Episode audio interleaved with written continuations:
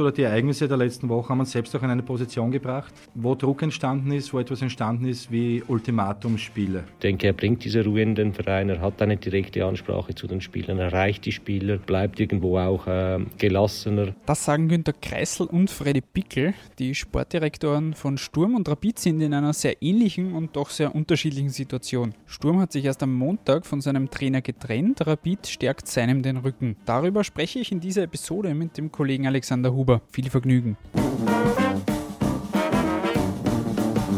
Der Kuriersport Podcast. Ein wenig Sport für zwischendurch von und mit der Kuriersportredaktion und Moderator Stefan Berndl. Servus Alex, schön dich wieder einmal dabei zu haben. Eigentlich wollten wir ja heute über Rapid reden, aber dann ist ein bisschen was dazwischen gekommen und zwar hat sich Sturm Graz von Trainer Heiko Vogel getrennt. Auf das wollen wir zu Beginn kurz eingehen. Das war jetzt nach 308 Tagen im Amt das Ende für ihn auf der Trainerbank, nach zuletzt nur einem Sieg in 14 Bewerbsspielen. Günter Kreisel hat sich heute auf einer Pressekonferenz zu den Gründen für die Trennung geäußert. Dieses neue Ligaformat bringt dich in eine etwas andere Drucksituation. Ich möchte mich über das nicht beschweren, aber es ist so. Es wäre ein Unterschied, ob du jetzt 23 Spiele bis Runde 36 Zeit hast, einen gewissen Punkteabstand aufzuholen, oder ob du in neun Runden ein ganz klares Ziel hast, das eben bedeutet, in den ersten sechs dabei zu sein. Und wir haben uns auch selbst oder die Ereignisse der letzten Woche haben uns selbst auch in eine Position gebracht, wo Druck entstanden ist, wo etwas entstanden ist wie Ultimatumsspiele. Wo es, wenn wir uns dazu bekannt hätten, was wir uns alles durchgespielt haben, dieses Szenario wahrscheinlich nach St. Pölten geheißen hätte, so, jetzt waren es nur vier Punkte statt den geforderten sechs, was bedeutet es? Und auf Alltag hin sofort wieder die Frage gestellt worden wäre, was passiert jetzt, wenn mein Alter vielleicht nicht gewinnt. Und es war jetzt schwer vorstellbar, dass wir diese Drucksituation in einer annehmbaren Zeitspanne auch beseitigen können, weil es hätte wahrscheinlich jetzt vier, fünf Siegen bedurft, dass wir wieder mehr Ruhe haben im Verein. Und da geht es dann um Wahrscheinlichkeiten. Bei einer Mannschaft, die jetzt in 14 Spielen einen Sieg errungen hat, ist es trotzdem zuzutrauen, vier, fünf Mal in fünf Spielen zu gewinnen. Aber es geht auch um die Wahrscheinlichkeiten, wie man das einschätzt. Und wir haben uns dann noch lange reiflich überlegen, auch schweren Herzens, aber dann doch einstimmig zu der Entscheidung durchgerungen, dass wir Veränderung herbeiführen wollen, dass wir, wenn Sie so wollen, durch veränderte Personalien frischen Wind noch einmal hineinbringen wollen, versuchen einfach dieses Glück auch von der Seite zu zwingen. Kreisel hat auch die Suche nach einem Nachfolger angesprochen. Interimistisch übernehmen ja jetzt einmal Günter Neukirchner und Joachim Standfest. Auch das hören wir uns kurz an. Es gilt immer die Grundsatz, der Grundsatzzugang Qualität vor Zeitdruck. Wir müssen uns die Zeit nehmen, eine Entscheidung zu treffen, bei der wir ein gutes Gefühl bekommen. Ich gehe gerne in solchen Situationen auch mit der Energie der gesamten Gruppe. Die gesamte Gruppe sind die Entscheidungsträger. Es macht keinen Sinn, etwas durchzusetzen gegen ein Bauchgefühl von vielen Personen. Das heißt, wir müssen eine Lösung finden, wo möglichst viele Leute ein sehr gutes Gefühl bekommen. Es geht bei einer Trainerbestellung auch nie nur sehr wichtig, aber nicht nur um den Cheftrainer. Es geht auch immer um dieses Team. Wie möchte man ein Trainerteam aufstellen? Es gibt fast keinen Cheftrainer, der alle Aspekte abdeckt, fachlich wie menschlich. Es gilt dann immer auch einen guten Gegenpol zu finden bei jeder Trainerentscheidung. Und wir haben uns jetzt kein Zeitfenster gesetzt. Aber wir haben ganz klar schon den Zugang, dass wir so schnell wie möglich aufgrund dessen, dass am Samstag ein Spiel bevorsteht, eine Lösung wollen. Ich möchte aber auch sagen, ich habe volles Vertrauen zu Günter Neukirchen und Joachim Standfest, die als Duo jetzt einmal die Mannschaft in diese Trainingswoche führen werden. Das sollte es so kommen, dass wir bis Samstag keinen Abschluss haben, dass wir auch guten Gewissens äh, mit diesem Trainerteam in das Spiel gehen können. So, Alex, jetzt an dich die Frage. Es ist Montag, wir nehmen das quasi direkt danach auf. War es deiner Ansicht nach der richtige Schritt, jetzt die Trennung vorzunehmen und war das auch wirklich alternativlos, diese Entscheidung? Man hat bei der Pressekonferenz gemerkt, wie sehr die Verantwortlichen auch mit sich und mit dieser Entscheidung gerungen haben. Da ist öfters das Wort gefallen 50 zu 50. Wahrscheinlich gibt es genauso viele Argumente dafür wie dagegen. Mir ist aber vorgekommen, als hätten sie die ganzen äh, Entscheidungsträger auch ein bisschen selbst da hineingeritten, auch zum letzter Trainer Vogel mit sozusagen einem Selbstultimatum, äh, sechs Punkte in den nächsten beiden Spielen. Das muss jetzt her. Damit war ganz klar, das ist dann sozusagen immer auch der mediale Modus. Jetzt hat er nur einen gemacht, man kann nur vier schaffen und das heißt, wie es auch der Günther Kreisler erwähnt hätte, es wäre dann bei jedem Spiel immer gerechnet worden, dass das eigentlich zu wenig ist. Und deswegen ist es auf jeden Fall ein, ein logischer Schritt. Ob es der richtige ist, ist halt dann auch immer diese alte Binsenweisheit, wird sie dann erst in den nächsten Monaten zeigen. Vielleicht hätte man auch diesen Schritt sogar schon früher setzen können, nach den vorherenden Europacup-Auftritten, die ja richtig schlecht waren. Aber da war halt auch dieser Bonus des Cupsieges noch viel größer und stärker spürbar. Und das hat ja auch so geklungen, als war die andere Variante, man zieht auf jeden Fall bis zu Weihnachten durch. Und da kommt dann aber wieder dieses neue Ligenformat ins Spiel. Zu Weihnachten kann es halt dann schon richtig schlecht ausschauen mit den Top 6 und das will sich halt keiner der vermeintlich Großen erlauben. Du hast das Ultimatum jetzt schon angesprochen. Das war ja quasi die Vorgabe, sechs Punkte aus den zwei Spielen jetzt. Jetzt ist schon das erste Spiel nur ein Unentschieden geworden. Das war dann auch nicht sonderlich schlau, oder? Vom Verein quasi dieses Ultimatum zu setzen. Sie haben auch heute auf der Pressekonferenz ihm zugegeben, dass das eigentlich nicht wirklich gut war für Trainer und Verein, dieses Ultimatum. Wieso hat man es dann gemacht? Ich glaube, das ist ein bisschen aus dem Charakter vom Heiko Vogel rausgekommen. Also das ist passiert. Wenn er vielleicht ein bisschen ein weniger emotionaler Trainer wäre, hätte er das vielleicht anders formuliert. Aber ich glaube, er, ist halt einfach so ein Typ, so haben wir ihn dann auch kennengelernt die letzten Monate. Der sagt es halt dann und, und wieder vorangehen, aber im Endeffekt war es ein Schuss ins eigene Knie.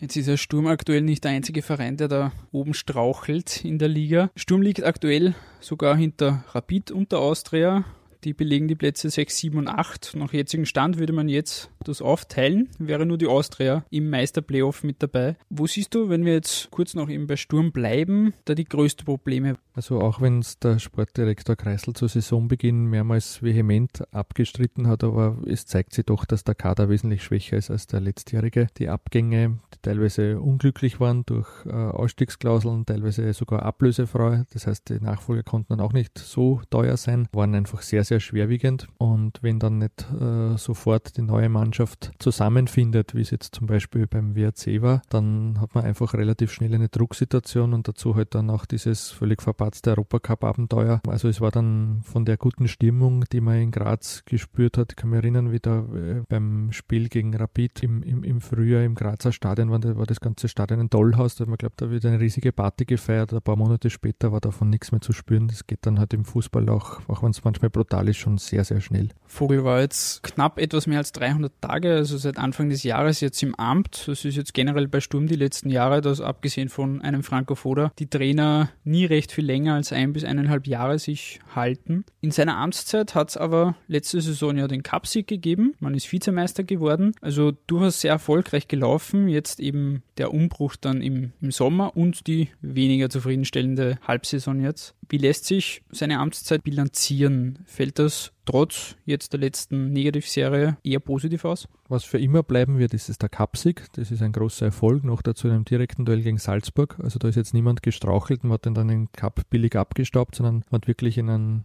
großen Fight im Halbfinale Rapid besiegt und dann im, im Finale großartige Leistung geboten. Das wird ewig bleiben und auch auf seiner Visitenkarte gut ausschauen. Man sollte aber nicht vergessen, dass auch die Bilanz im Frühjahr in der Liga schon eher mau war. Also da hat es viele Niederlagen gegeben, speziell zu Beginn, wo er vielleicht auch ein bisschen zu viel wollte und zu viel ändern wollte nach der Ära Foda. Also seine Ligabilanz ist, ist generell nicht besonders. Die Europacup-Bilanz ist fürchterlich, aber das, der, der Cupsieg, das ist was Positives und das braucht man jetzt auch nicht kleinreden. Von zehn nationalen Titeln hat Salzburg neun gewonnen, einen nicht gewonnen und da war der Grundsturm. Gut, dann gehen wir auf die Mannschaft ein, die auch wieder mal von einem Titel träumt, wo es auch schon ein Zeitl her ist, dass das passiert ist. Rapid. Nach dem 2 zu 0 gegen die Admira ist wieder aufgeatmet worden. Dann gab es im Cup den doch überzeugenden 3 zu 0 Sieg gegen den WRC jetzt am Wochenende, am vergangenen ein 2 zu 2 gegen Altach. Wie ist das Spiel wirklich einzuordnen? War das wieder ein Rückschritt oder sieht man doch, dass die Kurve einigermaßen nach oben zeigt? Also ich glaube, Rapid ist momentan sehr schwer einzuschätzen, wahrscheinlich sogar für die Verantwortlichen selbst. Es kann so laufen, es kann so laufen. Was auf jeden Fall auffällt, wenn die Mannschaft in Rückstand gerät, dann tun sie sich sehr schwer. Wenn Rapid in Führung geht, dann kommt ein bisschen eine Selbstsicherheit rein, dann spielen sie auch besser. Zwar es ging Alltag so, dass sie zweimal relativ billig den Ausgleich kassiert haben und sofort war wieder eine gewisse Unsicherheit drinnen. Also es spielt sich da, glaube ich, auch sehr viel im Kopf ab.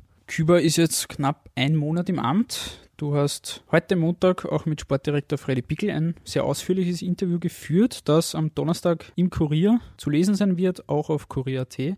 Pickel hat sich ja freundlicherweise auch dazu bereit erklärt, mir drei deiner Fragen und Themenbereiche noch einmal explizit für den Podcast zu beantworten. Etwa jene, wie er die Amtszeit von Didi Küber aktuell einschätzt, was ihn überrascht und was überzeugt hat.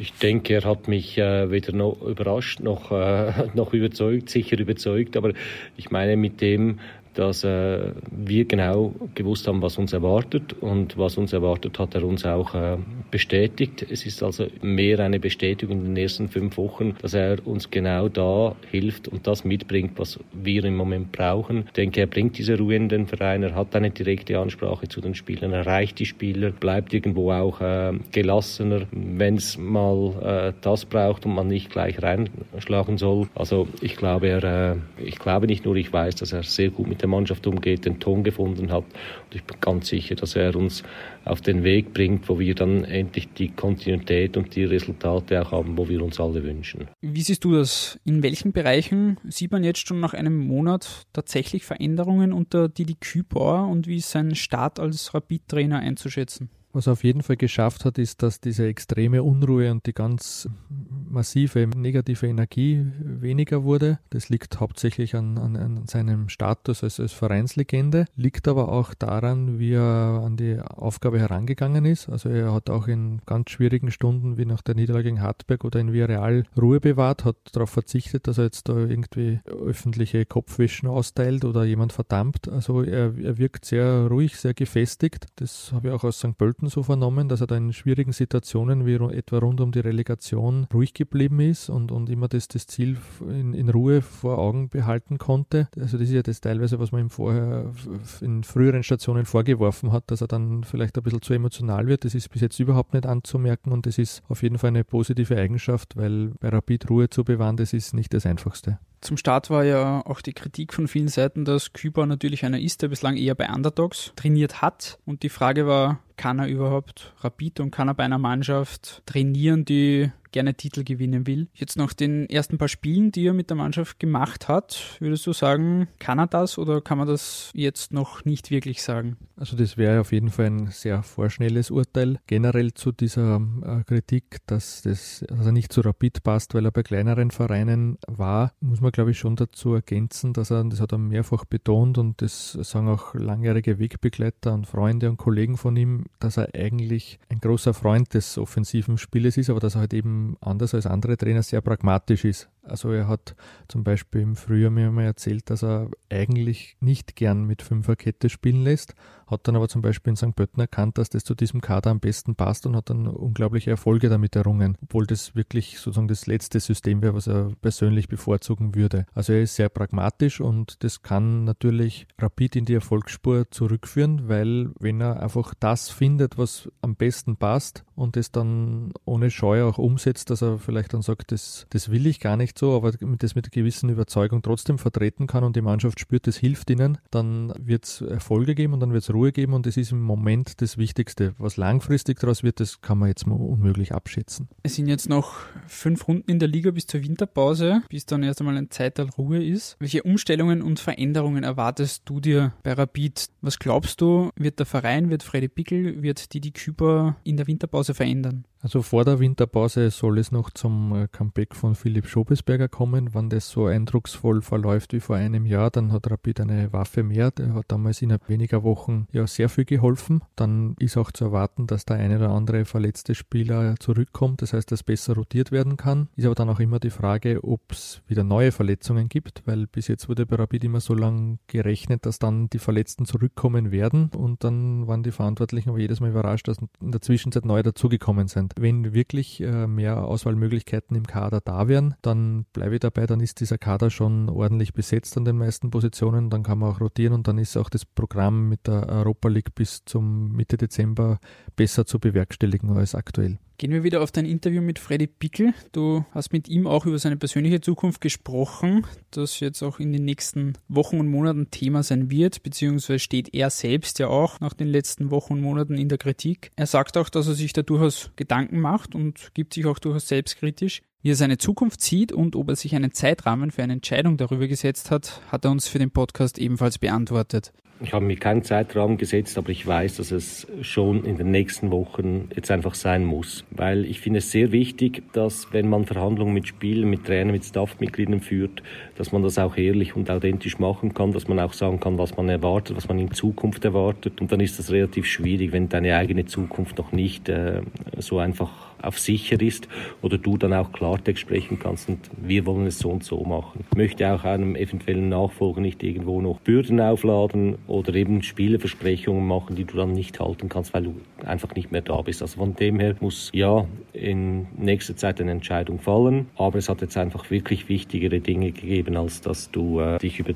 deinen Vertrag unterhalten oder äh, Gedanken gemacht hättest. Wie bewertest du jetzt seine Situation? Er hat es in den zwei Jahren, das hast du im Interview auch ganz offen angesprochen, nicht wirklich geschafft, dass einmal eine längere Phase da war, wo es Ruhe gab im Verein. Es war immer irgendwas rund um und um. Es war sportlicher Misserfolg. Es gab dann Debatten am Rande. In welchen Bereichen hat er deiner Ansicht nach Fehler gemacht und wo hat er den Verein doch trotz vieler Turbulenzen weitergebracht? Also in den ersten Monaten hat er auf jeden Fall sehr viele Baustellen geerbt und sehr viel zerbrochenes Porzellan versucht zu kitten. Er sagte auch selbst, dass er vielleicht da zu lang herumgetan hat und dass er vielleicht härter sein hätte müssen und bei manchen Sachen einfach früher den Schlussstrich setzen muss. Er hat eigentlich das allererste Mal, auch wenn es komisch klingt, halbwegs frei agieren können diesen Sommer. Da war es aber auch nicht ganz so wie geplant, weil überraschend viele Angebote gekommen sind. Also es war eigentlich geplant ursprünglich, dass man einen neuen Stürmer, den Pavlovic und einen neuen Rechtsverteidiger, den Marvin Botzmann, verpflichtet und alles andere eher nur kleine Korrekturen sind. Und dann ist aber trotz einer, sage ich mal, durchschnittlichen Saison ohne Europacup ist ein Angebot nach dem anderen hereingekommen. Bei manchen hat man nachgegeben, bei manchen nicht. Und deswegen war es eigentlich wieder überraschend schwer, dass er den Kader so zusammenstellt, wie er das eigentlich vorgehabt hat. Da ist einiges äh, gut gegangen. Also wenn man jetzt rein die Bilanz vom, vom Christoph Gnasmüllner anschaut, der in fast jedem Spiel auf einen Scorerpunkt, also Tor oder Assist kommt, das ist eigentlich angesichts der Bilanz der Mannschaft unglaublich. Andererseits ist aber genau der Christoph Gnasmüllner so ein Spieler, der dann oft abtaucht und nicht wirklich wahrnehmbar ist. Also es ist vielleicht noch ein bisschen zu früh, um diese Transferperiode wirklich zu beurteilen, weil da ist sowohl Licht als auch Schatten dabei. Es ist definitiv nicht alles aufgegangen, was er sich vorgenommen hat. Pickel hat für dich und für uns auch auf eine Aussage von Rapids Ex-Meistertrainer Peter Backult reagiert. Der sagte ja, dass Pickel in den letzten drei Transferperioden nicht einen Spieler gebracht habe, der Rapid wirklich weitergeholfen hat. Der Sportdirektor hat da relativ klare Worte in Richtung Backult gefunden. Ich muss da betonen, es geht äh, mir wirklich nicht um mich, egal wie er äh, das jetzt so auch beurteilt. Ich äh, weiß, wo ich Fehler gemacht habe, was ich besser hätte machen können, was weniger gut war. Ich schätze Peter Backult sehr, aber auch großen Respekt von dem, was er erreicht hat mochte ihn oder mag ihn eigentlich, aber das war jetzt eine wirklich riesige Enttäuschung. Nochmals nicht wegen mir, sondern auch oder insbesondere gegenüber den Spielern. Da zeigt er überhaupt keinen Respekt, finde ich äh, sehr fragwürdig. Er kennt den, den Fußball vielleicht besser als wir alle. Er weiß, wie es im Fußballleben zugeht. Und wenn er Spieler beurteilen will nach wenigen Monaten oder nach Verletzungen, dann ist das einfach schlichtweg nicht fair oder einfach nur Frustbewältigung weil halt irgendetwas nicht erreicht wurde von ihm, was er gerne gehabt hätte. Und am Rande sei erwähnt, was soll ein äh, Luca Calvao sagen, der uns so viel gebracht hat im, in einer Phase, wo es sehr schwierig für uns war. So ein Bolingoli, der seinen Marktwert irgendwo verzehnfacht hat. Oder äh, auch Knasmüllner, der einen großen Beitrag dazu geleistet hat, dass wir überhaupt in der äh, Gruppenphase der UEFA sind. Kommen wir jetzt von Freddy Pickel und dem Interview und der generellen Situation zur nächsten sportlichen Aufgabe in der Europa League am Donnerstagabend. Geht's gegen Villarreal. Da hat man nicht unbedingt die besten Erinnerungen an das letzte Spiel. Vor kurzer Zeit eine 0 zu 5 Klatsche hat es da gegeben. Aktuell ist man in der Tabelle auf Rang 3 mit ebenso vielen Punkten, also drei. Wie hoch schätzt du die Chancen, erstens jetzt gegen Villarreal, immerhin zu Hause, ein und auch die Chance, dass man noch unter die Top 2 kommt und dann am Ende die K.O.-Phase erreicht? Die Chancen aufs Weiterkommen schätze ich ehrlich gesagt nicht sehr hoch ein. Zum einen, weil die anderen Mannschaften ohnehin schon bei der Auslosung besser besetzt waren. Zum anderen, weil sie seither bei Rapid auch ein bisschen der Fokus geändert hat. Ursprünglich war der Europacup das größte Ziel in dieser Saison und seit es jetzt äh, ganz offensichtlich äh, im Kampf, sage ich mal, gegen den Strich, also um die Top 6 geht, steht die Liga im Fokus und deswegen wird auch alles versucht werden, dass die Mannschaft in der Liga weiter nach vorne kommt und die Europa League ist sozusagen das, das Zubrot. Das ist äh, ganz pragmatisch und verständlich, aber ich glaube nicht, dass sie unter die ersten zwei kommen und jetzt bei dem, beim Spiel gegen Villarreal gibt es zwei, sag ich mal, historische Annäherungen. Das eine ist Valencia, da hat es nach dem 0 zu 6 damals geheißen, ja, aber im Rückspiel passiert uns das nicht wieder und dann war es mit 0 zu 4 ein ähnliches Debakel. Die andere Sicht ist, dass seit mittlerweile sechs Jahren in der Gruppenphase zu Hause kein Spiel verloren wurde und Real hat jetzt am Wochenende wieder nicht geglänzt. Also die haben vielleicht auch gerade andere Sorgen. Also ja, vielleicht, vielleicht gelingt es dann, dass man zumindest diese Serie verteidigt und zu Hause wieder punktet. Gehen wir zum Abschluss noch einmal auf den von dir erwähnten Kampf um den Strich ein, unter die Top 6 zu kommen in der Liga. Wie sehr müssen sich die Rapid-Fans wirklich fürchten, dass da eventuell am Ende dieser Ligenphase, dass man da wirklich unter dem Strich zu finden ist, gerade wenn man sich aktuell Leistungen von Lask, von Harzberg anschaut? Also ich erwarte nicht, dass bei der Rapid-Weihnachtsfeier dann schon Entwarnung gegeben werden kann. Ich vermute, dass auch in den vier Frühjahrsrunden, die ja noch dazukommen dann, Runden 19 bis 22, ein ziemliches Gemetzel geben wird. Da kann es auch sein, dass dann vielleicht in der allerletzten Runde dann noch einige Entscheidungen fallen. Ich glaube, dass die Liga heuer sehr knapp beisammen ist, sehr ausgeglichen, auch nach hinten hin, auch wenn die Admira jetzt letzter ist. Aber die sind jetzt nicht so viel schlechter als jetzt zum Beispiel St. Pölten zu diesem Zeitpunkt vor einem Jahr, weil die ja wirklich inferior performt haben. Und deswegen wird es ganz spannend bleiben, ist jetzt für die Liga-Reform an sich äh, ein Gewinn, weil es ist äh, sozusagen unabhängig vom Salzburger Meister-Solo gibt es viele spannende Themen, aber jetzt rein aus Sicht der Großen, sage jetzt also Rapid, Austria, Sturm, kann das noch äh, ganz, ganz äh, schlimm enden und äh, so wie es momentan ausschaut, ist durchaus zu erwarten, dass zumindest einen von den Großen dann erwischt und der dann sozusagen die, die letzte Chance für den Europacup im Abstiegsplayoff suchen muss. Damit lassen wir es für heute gut sein. Vielen Dank, lieber Alex, dass du dir mal wieder Zeit genommen hast. Das vollständige Interview mit Freddy Bickel, wie gesagt, findet ihr am Donnerstag im Kurier und auf kurier.at. Ich werde das dann auch, sobald es erschienen ist, in der Beschreibung verlinken. Ansonsten lasst uns gerne Feedback und Kritik da und wir hören uns dann beim nächsten Mal wieder. Bis bald.